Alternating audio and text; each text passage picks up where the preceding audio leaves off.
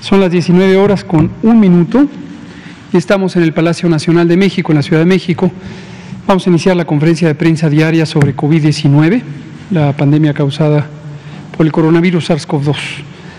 Hoy vamos a tener informes de seguimiento a la epidemia que presentará el doctor Ricardo Cortés, director general de promoción de la salud, y desde luego también el avance de la vacunación. Estamos ya por terminarnos el paquete de vacunas que llegó la semana pasada, esta semana de hecho, el 12 de enero. Ahorita lo comentamos. Y abrimos a preguntas y respuestas para cualquier eh, inquietud que haya en las últimas horas. Le pido al doctor Cortés si es tan amable de presentar el primer segmento. Con gusto. Muy buenas noches. Tengan todas y todos aquí en Palacio Nacional y desde donde nos sigan en sus casas. Hoy tenemos una eh, epidemia activa que representa el 6% de la epidemia total, con un total de 111.884 personas que tienen al momento eh, su eh, infección activa. Este número, como lo hemos eh, eh, reportado y, notificado en múltiples ocasiones y en los últimos, eh, sobre todo días, ha ido incrementándose, dado este incremento que se observa en la curva epidémica desde la semana 39-40 que actualmente con respecto a la semana anterior, de las 52 a las 53, existe un incremento del 12% en el número de casos estimados, eh, regresando a los niveles que teníamos en la semana 50-51, eh, dado que cuando termina el año, siempre, eh, para cualquier enfermedad, siempre hay un descenso en el número de personas que acuden a los servicios de salud por eh, el tiempo eh, del que estamos hablando, las eh, vacaciones, Navidad, Año Nuevo. Eso siempre hace que haya un decremento en el número de personas que recurren a los servicios de salud. Sobre las personas recuperadas, la curva de personas recuperadas, hay un descenso del 4% con respecto a la a la semana inmediata anterior. Tenemos un total de casos estimados de 1.822.728 personas y de recuperadas 1.212.403 personas. Sobre la curva de eh, positividad, se cierra esta semana, la semana 53, que hoy concluye con un 45% y un incremento eh, al final de, la semana ya se cierra en dos puntos porcentuales con respecto a la semana 52. Hasta el momento un total de 4.100.111 personas han eh, tenido un contacto con el Sistema Nacional de Vigilancia Epidemiológica para eh, ser notificadas y estudiadas con un estudio epidemiológico de caso y en su gran mayoría una eh, toma de muestra para buscar el virus SARS-CoV-2. De todas estas personas, de estas 4.1 millones de personas, un total de 2.050.653 han resultado con una prueba negativa al virus SARS-CoV-2. Eso quiere decir que tienen algún otro agente infeccioso que les ha ocasionado su cuadro respiratorio por el cual acudieron a los servicios de salud. Y tenemos un total de 1.630.258 personas que han resultado con una prueba positiva al virus SARS-CoV-2. La letalidad también cierra con un incremento de dos puntos porcentuales eh, eh, con respecto a la semana inmediata anterior y tenemos actualmente un 8% de letalidad. al momento de este reporte tenemos un total de 140.241 personas que perdieron eh, la vida y que se les documentó con una prueba positiva al virus SARS-CoV-2 o con una dictaminación de parte de los comités dictaminadores que a esto se dedican un total de 140 mil personas que han fallecido y eh, eh, lamentamos cada una de esas eh, defunciones y expresamos nuestro más sentido pésame a todas y ellas, a todas las familias que han sufrido una pérdida por este virus en esta epidemia. La ocupación hospitalaria, un indicador que nos ha dado mucha información, y, que es uno de los eh, indicadores del semáforo de riesgo epidémico. Actualmente tenemos una ocupación nacional de camas eh, eh, disponibles para atención de Irak, que no requiere infección respiratoria aguda grave, que no requiere de cuidados eh, eh, críticos, una ocupación del 59%. Hay que prestar atención en estas seis eh, entidades federativas, estos seis estados de la República que tienen más del 70% de ocupación. Si usted vive en Ciudad de México, Estado de México, Guanajuato, Hidalgo, Nuevo León o Puebla, su estado tiene más del 70% de sus camas destinadas a infección respiratoria aguda grave ocupadas, más del 70%. 11 entidades están entre el 50 y el 69% y 15 de estados de nuestra República tienen menos del 50% de ocupación en estas camas generales.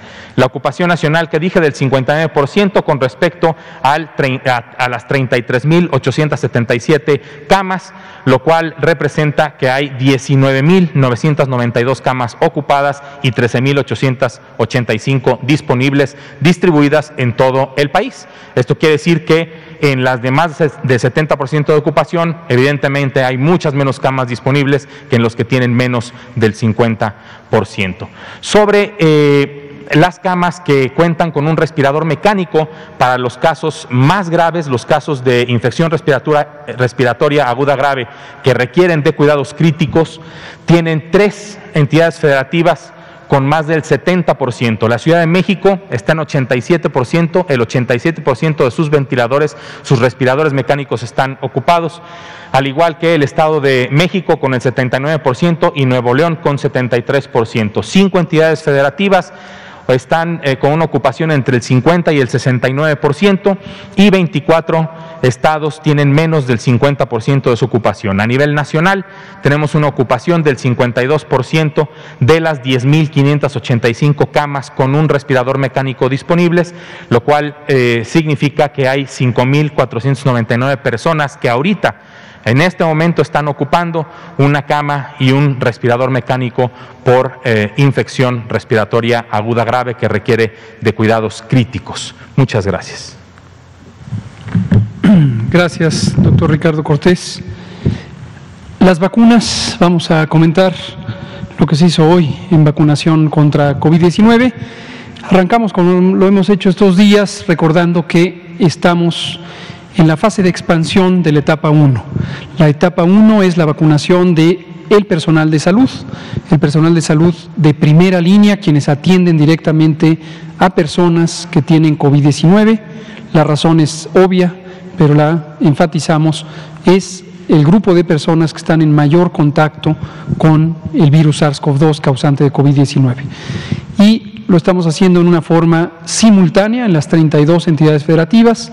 Recordar que las 32 entidades federativas tienen el mismo nivel de prioridad y nos interesa estar vacunando en todos lados. Esta semana llegó un paquete el pasado 12 de enero. Y ese mismo paquete de más de 433 mil vacunas fue utilizado específicamente para esta etapa y en esta fase ya de expansión. Estamos utilizando el paquete con un plazo de cinco días, que es lo que puede durar el paquete ya una vez que se saca de las cajas de ultracongelación y estamos terminando prácticamente mañana completando el último 20% de este paquete. Hoy utilizamos 25.296 vacunas, para quien empiece a tener la pregunta, me parece que sería muy legítima la duda de por qué esto va en descenso. La razón es que cada vez hay menos personas que vacunar en las unidades donde se ha mandado la vacuna. Esto está así previsto. Hay algunos estados que de hecho ya acabaron por completo su paquete. Oaxaca, por ejemplo, ya hoy completó todo el paquete. Lo veremos ahorita en el porcentaje de eh, utilización en cada entidad federativa. De modo que ya se terminan los paquetes y hoy fueron solamente 25.297 vacunas. Pero tomen en cuenta también lo que comentamos ayer y anteayer. Tenemos un sistema de información, una plataforma electrónica, pero también hay personas que no estaban previamente registradas en la plataforma, pero localmente son reconocibles como personal de salud que está en las unidades COVID. Localmente se puede tomar decisiones, las personas directoras de los hospitales y las brigadas Correcaminos, estas unidades operativas de 12 personas coordinadas por los servidores de la Nación, conjuntamente con los directores de los hospitales y los coordinadores estatales, pueden tomar la decisión de incorporar a la vacunación aquellas personas que en la comunidad del hospital o de la unidad de salud se reconoce que están en las unidades COVID. Y entonces se incorporan, son registradas en un formato específico de papel que fue diseñado para este propósito, solamente mientras se empiezan a cargar a la plataforma. Al final todas y todos los que hayan sido vacunados quedan registrados en la plataforma y además hay una acta de hechos que es parte del expediente documental de por qué se vacunó a cada persona y en dónde. En los siguientes días se va incorporando la información, por ejemplo, notarán aquí el día de ayer en la conferencia de prensa comentábamos que llevábamos un poco más de 52 mil vacunas, 52 mil 15, pero hoy vemos que se completaron 80 mil 22 a las 4 de la tarde se hizo el corte de información, pero las unidades de, de vacunación continuaron activas hasta la noche y de las 4 de la tarde a las 9 de la noche completaron 30 mil vacunas más. Por eso hoy aparece con 80 mil. Igual va a pasar con este número, mañana lo veremos un poco más grande. La siguiente, por favor. Y aquí se ve el progreso acumulado, el punto de inflexión. Toda este es el segmento del 24 de diciembre al 12 de enero. Fue la calibración del operativo y a partir de ahí eh, arrancamos ya en una fase expansiva. Hasta el momento 463.246 dosis han sido aplicadas. La siguiente. Aquí lo que podemos ver es cómo se distribuye entre primera dosis y segunda dosis esto que dice medio esquema es la primera dosis de este esquema de dos dosis. La segunda dosis se pone 21 días después, de modo que 2.221 personas ya se habían vacunado en diciembre y ahora han pasado 21 días y se les está poniendo la segunda dosis. Ya quedaron completamente cubiertas, ya van a tener en un periodo eh, promedio de 15 a 21 días la máxima eficacia de protección que confiere esta vacuna, que es superior al 90%. La siguiente, por favor. Y aquí, lo que les decía, están los porcentajes estatales. Hay varias entidades, Baja California Sur, Colima, Estado de México, Guerrero, Guanajuato, Hidalgo, Oaxaca, Quintana Roo, Sinaloa y Yucatán, 100%. Se acabó la vacuna de esta semana. No quiere decir que se acabó de vacunar a todo el personal de salud. Ojo, si usted vive en estas entidades federativas y es personal de salud COVID y aún no le han vacunado, no sienta que ya no se va a vacunar. El próximo martes llega el siguiente paquete, más de 433 mil dosis y será enviado también para continuar hasta completar la vacunación de todo el personal de salud de la primera línea de trabajo. La siguiente.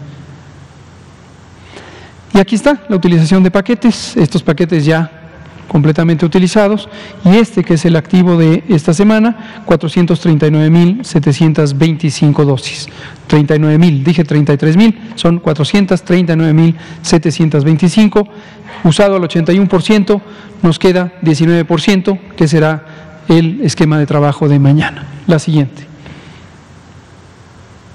Y finalmente el informe diario también de eventos eh, supuestamente asociados o atribuibles a vacunación e inmunización, los famosos ESAVIS. Familiarícense con esta palabra porque la vamos a estar dando vigilancia. ESAVI, evento supuestamente atribuible a vacunación e inmunización. Esto quiere decir aquellas formas de reaccionar de las personas cuando reciben vacunas. Esto es algo esperable con las vacunas y con varios otros productos farmacéuticos y son situaciones que deben ser vigiladas y observadas.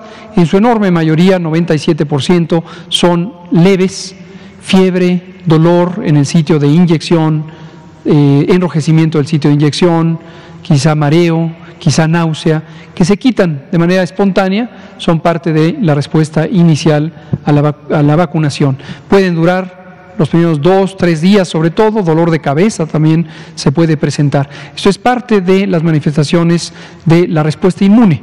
Conforme el organismo es estimulado por un agente externo, en este caso la vacuna, que es un ah, producto relacionado con el virus, pero completamente incapaz de causar COVID-19, de causar la enfermedad que produce SARS-CoV-2. Pero el cuerpo reacciona ante ello y desde luego hace algunos síntomas, como los que estoy comentando. Se quitan espontáneamente.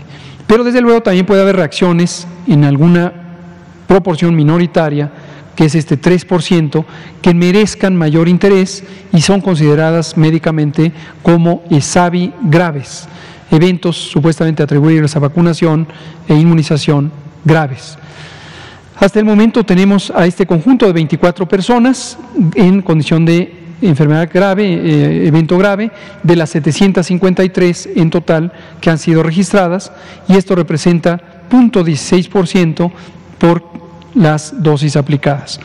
La distribución de edad se muestra aquí, hay un predominio de las mujeres, no se conoce una razón peculiar de ello y puede estar relacionado con la distribución de sexos en las personas vacunadas.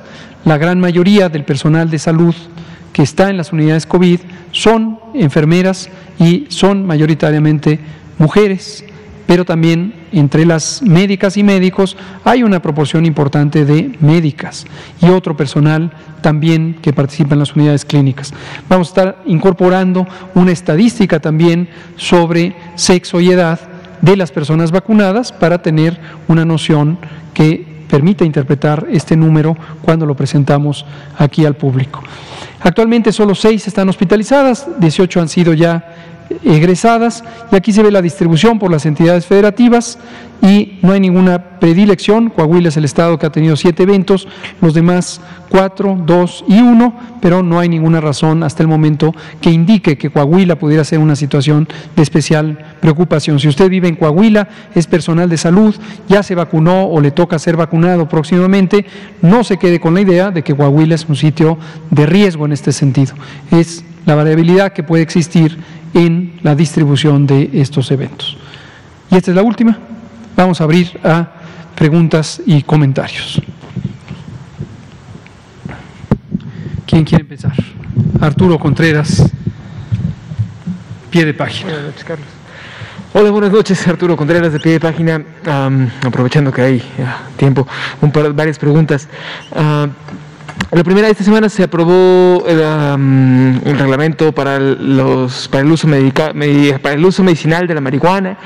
Entonces, dice que todas las personas que vendan productos, fármacos o medicamentos derivados de la cannabis necesitan tener un permiso y una serie de código de barras que digital tramitado ante la COFEPRIS, ¿no? Entonces, muchas personas, eh, en estos tres años de cuando se aprobó el uso médico de la marihuana en México para acá, se empezó a abrir un, mercado negro de, productos de CBD. ¿no? Entonces hay muchísimas familias que dependen de estos ingresos, que muchas veces son esquemas piramidales ¿no? o de, de multinivel para, para su distribución, como los toppers. Y están preocupados porque no saben si van a tener que conseguir una licencia para para seguir vendiendo esos productos, ¿no? O si, o si qué, qué va a pasar con ellos. Y también este, los, familiares preguntan que si estos, estos medicamentos, hay dos en especial, que si se van a contemplar eventualmente en el cuadro del IMSS, ¿no? O del ISTE, para que sean medicamentos que, que vengan con la seguridad social. Eso es, es una, una de las primeras dudas. ¿no? Y sobre, sobre la vacunación, este, últimamente hemos hecho recorridos tanto en, en, funerarias como a través de personas que manejan ambulancias, ¿no?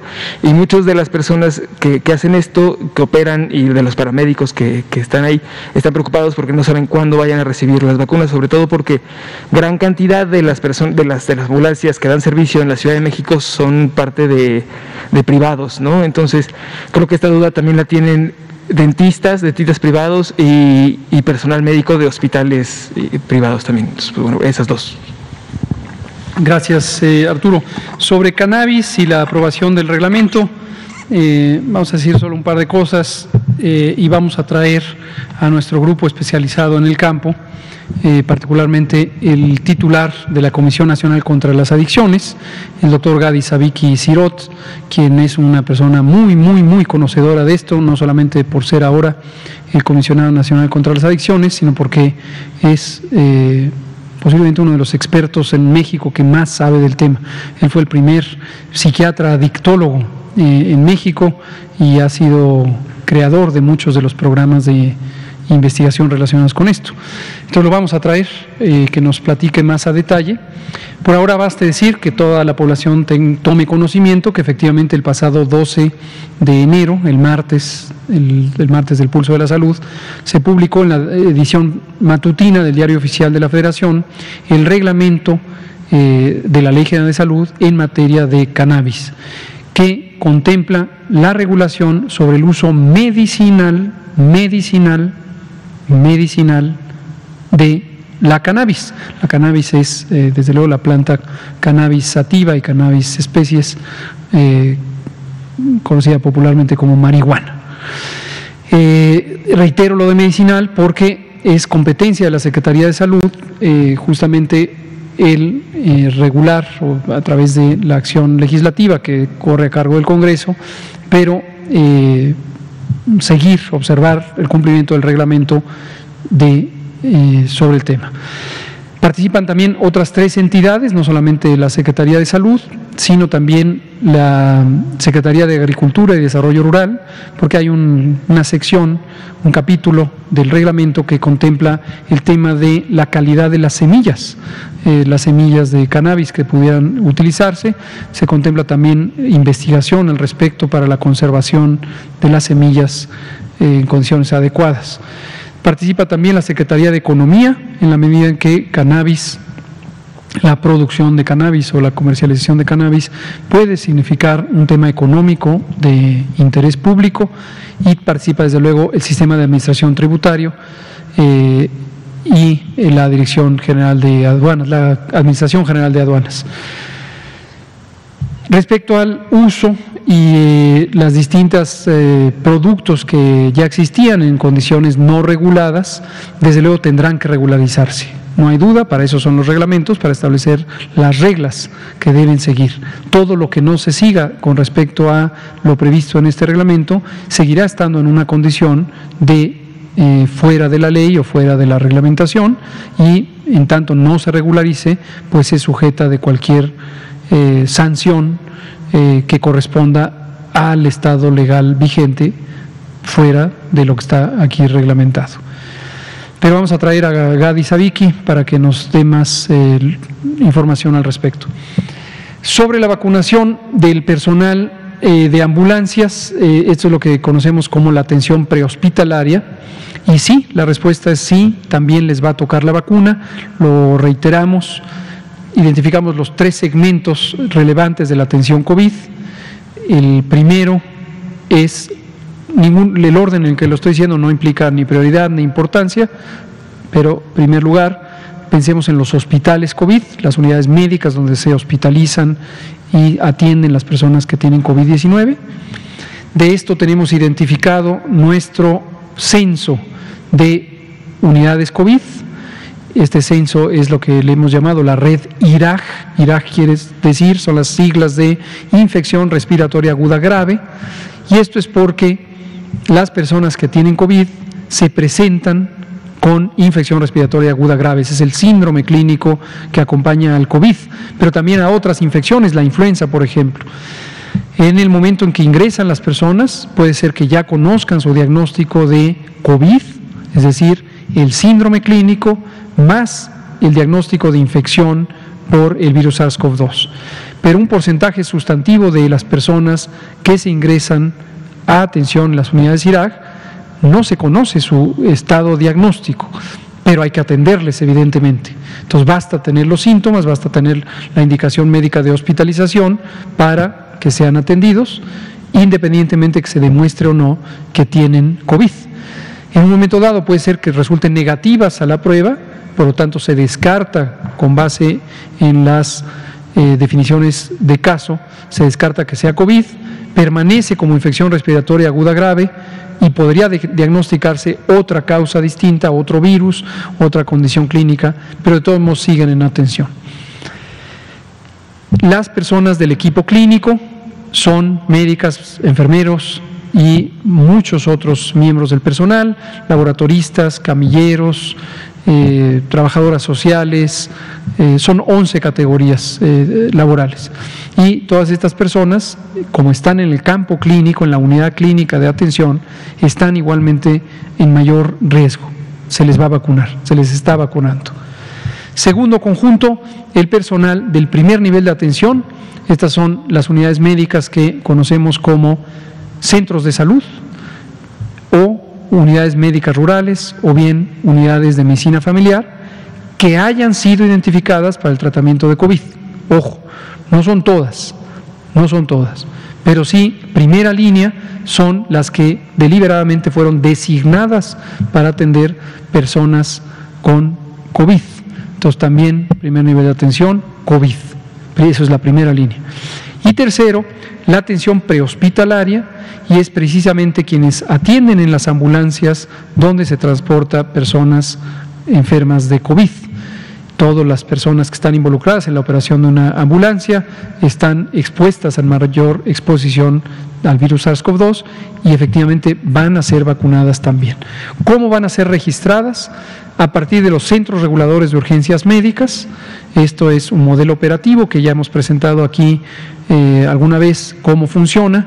Trajimos a el doctor Gabriel García, quien es el titular del Centro de Operación para Atención a Contingencias, COPAC, de la Secretaría de Salud, y él a nivel nacional coordina eh, o interactúa con los centros reguladores de urgencias médicas CRUM que hay en las entidades federativas. Hay personal administrativo de estas unidades, ellos no son elegibles para ser vacunados en esta primera fase, serán vacunados cuando les corresponda por su edad, por sus condiciones de salud, pero no son elegibles. Sin embargo, en los CRUM hay personas que sí están en el campo clínico, paramédicos, médicos, y entonces ellas y ellos sí van a ser considerados y precisamente a través del CRUM eh, es como van a ser registrados y llamados para ser vacunados contra el virus. Gracias, eh, Arturo. ¿Quién sigue? Iris Velázquez, de Reforma. Buenas noches. Eh, sobre estas eh, quejas que se han presentado en algunas entidades de servidores de la nación que están siendo vacunados, ¿qué nos dice? ¿Qué se hace en este sentido? ¿Qué, quejas nomás? Pero... Sí, eh, medios locales han documentado cómo se está vacunando a, contra COVID-19 a siervos, a servidores de la nación. Que lo denuncien. Quien quiera que vea esto, que lo denuncie. Muy importante. ¿Cómo se procede? Pues a partir de una denuncia. Pues directas no. Si ustedes, esto es importantísimo, Vuelvo a referirme a la utilidad social de la prensa responsable. Si alguien de la prensa responsable identifica un hecho que es reprobable en términos de la conducta social porque afecta los intereses colectivos o los intereses de otra persona, ayúdenos a denunciar de manera estructurada, formal, clara, identificable. Lo otro, sacar una foto, sacar un pie de página, decir está ocurriendo un problema, pero no ayudar a documentarlo, pues es prácticamente lo equivalente a un chisme. No se puede, evidentemente, sancionar o perseguir una conducta con base en un chisme, ¿no? Sería un poco descabellado, sería muy desgastante, sobre todo que aparecen muchos chismes en las, eh, algunos de los periódicos. Entonces, ayúdenos, si quieren ayudar, pues se los agradecemos, pero háganlo con, realmente con una manera que nos ayude. Se los digo de una vez, se los digo con todo respeto, los chismes no ayudan. Si tiene una denuncia, ayúdenos a presentarla y que podamos identificar con claridad de quién se trata. En donde ocurra, ¿eh? Y reiteramos, no es aceptable Quien quiera que cometa estos actos de saltarse la fila, de inscribirse para vacunar, de facilitar que alguien se vacune cuando no le toca, está cometiendo una, eh, una arbitrariedad contraria a el plan científico de vacunación contra COVID en México. La razón que sea, la razón que sea. Entonces, llamamos una vez más a quien esté en esta condición que se abstenga de hacerlo. Y a ustedes como miembros de la prensa, si quieren ayudar, si lo que quieren es ayudar, ayuden a denunciarlo. Si no es esa su intención y quieren pues simplemente presentar el caso como un chisme a ver quién se entera, pues no nos están ayudando demasiado, no tanto a nosotros en el gobierno, sino a este país. Pero ayúdenos. ¿De acuerdo? Iris de Reforma. Gracias. Por favor, Carlos Avaroa de Uno más Uno. Sí. Hola, doctor. Buenas noches. Buenas noches, doctor Gatel. Buenas noches, doctor Cortés. Una pregunta. Hemos visto la evolución del semáforo. Originalmente eran tres estados que estaban en rojo, evolucionaron dos más que son cinco. La sorpresa ayer son diez. O sea, son bastantes estados. O sea, quiere decir que hay dificultades en cada uno de estos estados. Yo quería pedirle su opinión al respecto de estados, por ejemplo, como Querétaro, que tenían ya mucho avance y tuvieron que retroceder. ¿Cuál es su opinión al respecto, doctor? Con mucho gusto. Vamos a pedirle a nuestro semaforista que nos comente al respecto. Muchas gracias. Eh, todos, en realidad, todo el país está ahorita en una eh, época en la que sabíamos que iba a incrementar la actividad viral en general. Y evidentemente lo que estamos observando es que principalmente el virus principal que está afectando eh, en todo el país es el SARS-CoV-2. O sea, sabíamos que esta situación iba a, a pasar. Entonces, ¿qué es lo que sucede? Conforme el riesgo epidémico va disminuyendo y los indicadores van disminuyendo, el riesgo, eh, el, digamos, el color cambia a un riesgo menor y las actividades sociales y económicas pueden incrementarse. Si se incrementa la actividad social económica, se, corre el riesgo de que también la actividad viral empiece a andar y entonces eh, se incrementan los eh, eh, indicadores y regresan a un riesgo mayor. Esto es eh, lo que se conoce como una epidemia en ondas, ¿sí? Y es lo regular, es lo habitual y esto, eh, inclusive si gustan eh, buscarlo en eh, eh, bibliografía específica, si no me equivoco fue Berkeley, la universidad que planteó varias, varios escenarios que aquí también planteamos sobre un pico enorme y luego varios picos pequeños o una eh, o una curva aplanada como en México se tuvo, que es más larga, que tarda más tiempo en disminuir y luego tendremos también oscilaciones. Hasta qué, hasta que llegue el momento en que tengamos una población inmunizada, como ya lo estamos eh, empezando a tener con las vacunas disponibles, y eh, además que eh, lo que estamos esperando es que el virus SARS-CoV-2 se comporte como todos los virus respiratorios que se introducen a nuestro ecosistema y que tendrán una eh, actividad endémico-epidémica. O sea, va a existir siempre el virus SARS-CoV-2, va a tener menos actividad durante eh, primavera-verano y una actividad mayor en otoño e invierno.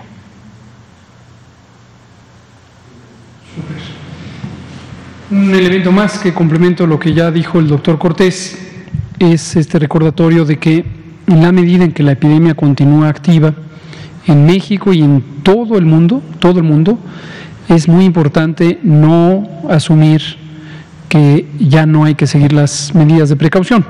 A estas tendrán que seguir seguramente por varios meses más. Eh, pongo un ejemplo con uno de los países que más eh, amplia vacunación ha logrado, Israel, es el país que después de Estados Unidos, en términos de número, pero en, proporcionalmente más vacunación ha logrado, hasta el momento cerca del 18%, pero también es uno de los países que tiene en este momento el incremento más rápido y más grande de la epidemia.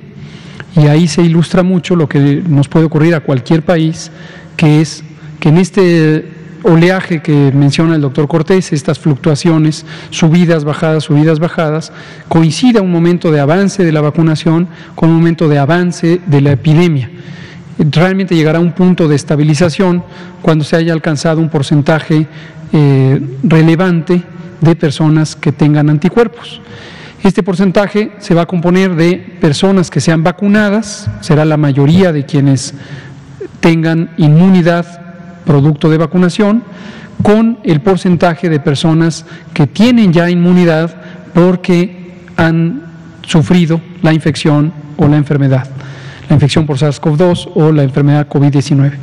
Recordarán que desde octubre del año pasado, desde agosto del año pasado, arrancó el proceso de colección de información para la encuesta nacional de salud y nutrición. Aquí vino el doctor Juan Rivera Marco a finales de diciembre a comentar los resultados preliminares y se indicó que 25% promedio de la población mexicana, es decir, la cuarta parte de la población mexicana en promedio, tenía anticuerpos contra el virus SARS-CoV-2 para personas que fueron evaluadas, el momento en que se les tomó la sangre, entre agosto y octubre. Seguramente para los contagios que siguieron ocurriendo a partir de octubre, cuando empezó a aumentar la tendencia de ocurrencia de casos, creció este porcentaje y esta semana se puso al acceso público ya el informe final de la encuesta nacional de salud y nutrición y se menciona este 25%. Esto posiblemente aumentó un poco más después en octubre, noviembre y diciembre. Entonces 25% por infección natural y el restante se irá aumentando de acuerdo conforme aumente la, vacunación. Y aquí respecto a la pregunta de Iris, eh, complementando lo que les decía hace un ratito y lo que habla de los servidores de la nación, también se lo comento para, porque es de interés para el público, pero también para ustedes como periodistas que están buscando elementos específicos. Eh, los servidores de la nación forman parte de las brigadas Correcaminos, son de hecho quienes coordinan las brigadas Correcaminos. Y está indicado en el plan de vacunación que los miembros de la brigada también sean vacunados. Entonces, también para que ustedes no se sorprendan, quizá por falta de información, con mucho gusto se las proporcionamos. Las personas servidoras de la nación son parte de la Brigada Correcaminos y está considerado que sean vacunadas. Entonces no es una anomalía, no es un abuso, es parte de lo que está planeado. Pero sigue vigente lo otro. Si ven a alguien que no corresponde con esto, avisen. Si ven a alguien que ustedes creen que arbitrariamente se está vacunando, avísenos y con mucho gusto intervendremos. Hay que denunciar los abusos siempre. Pues muchas gracias, Arturo Contreras. Adelante, segunda ronda tenemos tiempo. Aprovechando que hay tiempo. Um, sobre la actualización de cepas que han llegado a México, no hay preocupación tanto por la cepa que se registró en Reino Unido como la de Sudáfrica y otra en Brasil. Entonces nos comentan que es un monitoreo que hace constantemente. No sé si hayan este, registrado como algún caso o algo relevante al respecto. Y sobre um, hace dos, tres días se notificó que había otro conglomerado de migrantes eh, que pretendían dirigirse hacia México. Entonces, ¿cuáles son los controles de salud que se van a aplicar en estos lugares? Gracias, gracias, gracias por mencionar esto, Arturo. sobre las distintas variantes eh, o cepas eh, de SARS-CoV-2, recordar que en México tenemos un sistema de vigilancia basado en laboratorio muy sólido, muy amplio, muy antiguo.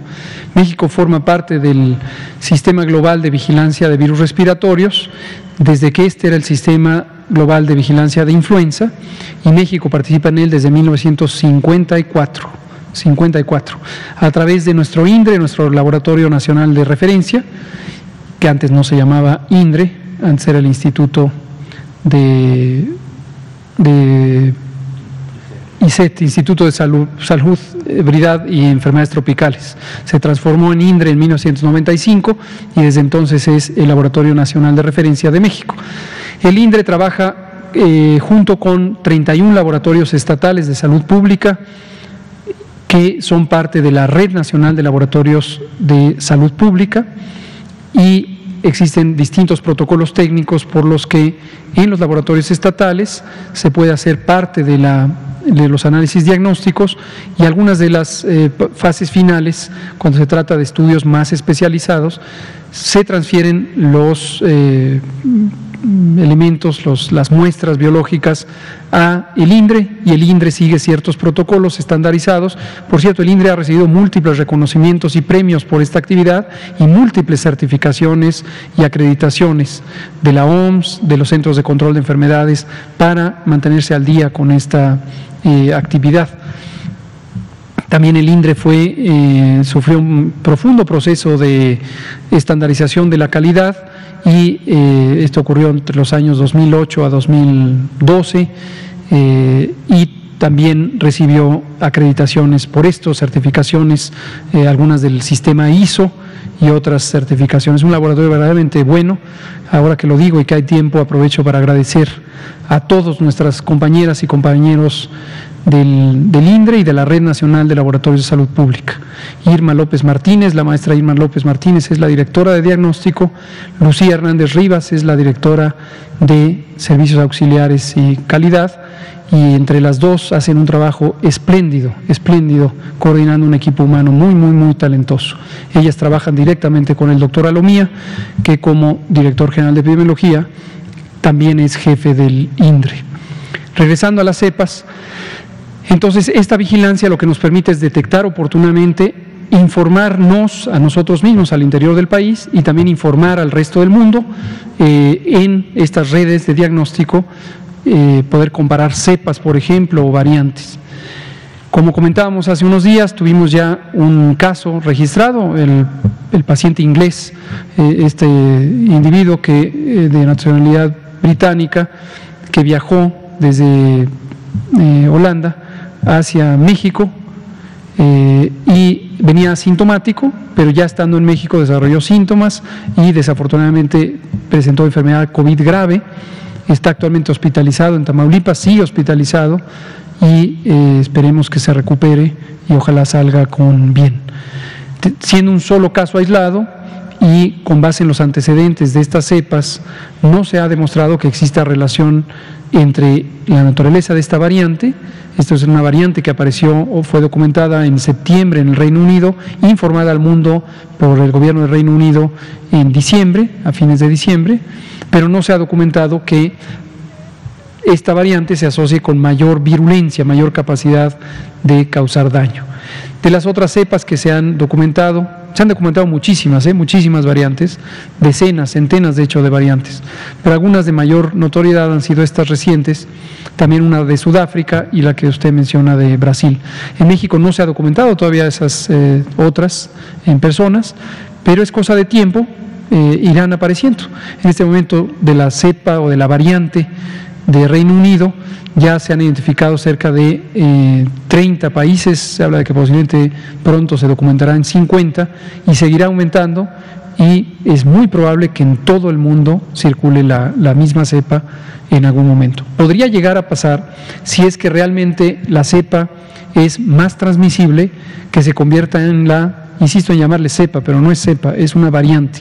Esta variante podría convertirse en la variante predominante. Ha habido consideraciones sobre que esta variante, por ser más transmisible, podría ser más intensa la carga de enfermedad de COVID-19 y ser parte de los retos a enfrentar durante 2021. Ese es en lo que, en lo que vamos. Caravana Migrante, muchas gracias. Hace un par de días, el jueves por la noche, prácticamente viernes por la madrugada, se eh, integró una nueva caravana de personas migrantes, fundamentalmente de nacionalidad hondureña. Eh, la caravana se conglomeró en San Pedro Sula, Honduras, y empezó a desplazarse con dirección norte con la intención de llegar a Guatemala, transitar Guatemala y finalmente entrar a México. Y la información que tenemos hasta el momento aparentemente es mayormente por la frontera en Tapachula, Chiapas. Eh, pero podría ser que haya un desprendimiento de la caravana hacia otras fronteras de México con Guatemala. Y eh, se han contabilizado hasta el momento cerca de 5 mil personas, parece que se están integrando ya casi 7 mil conforme la caravana transita a Honduras. Esta situación fue desde luego eh, detectada y oportunamente comunicada por nuestra Secretaría de Relaciones Exteriores.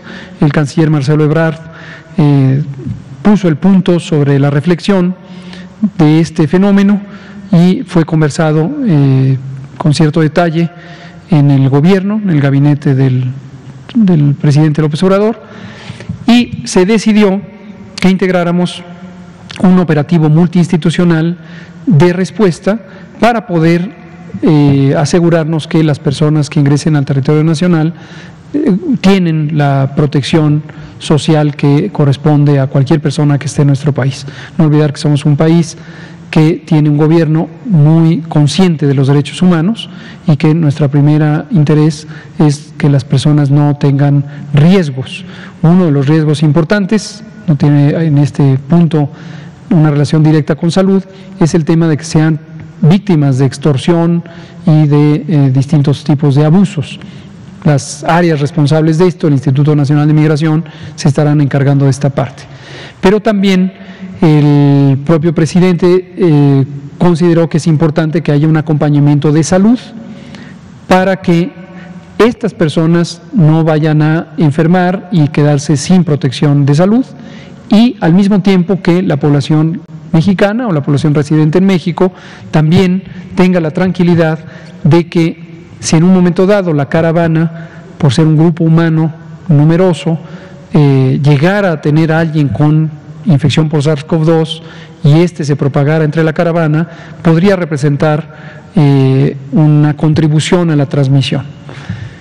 Como hemos dicho en innumerables ocasiones y lo volvemos a decir, el asociar personas migrantes con riesgos de salud suele estar cargado de una visión de xenofobia, de estigma, que no guarda proporción con el riesgo real.